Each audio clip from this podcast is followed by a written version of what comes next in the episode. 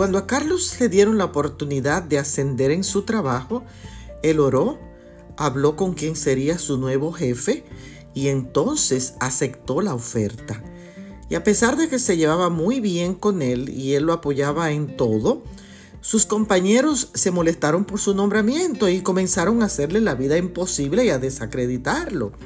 Entonces, Carlos decidió renunciar por la presión que sentía.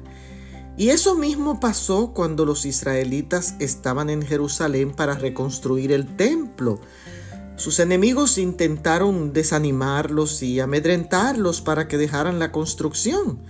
Sin embargo, los israelitas confiaron en las palabras de Dios dichas a través del profeta Ageo en el capítulo 2 y el verso 4, cuando decía, cobrad ánimo, pueblo todo del país, y trabajad.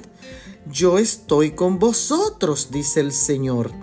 Y así como Carlos y los israelitas confiaron en el poder de Dios, yo te invito hoy a descansar en Él no importa las oposiciones que puedas tener, porque el Todopoderoso está contigo.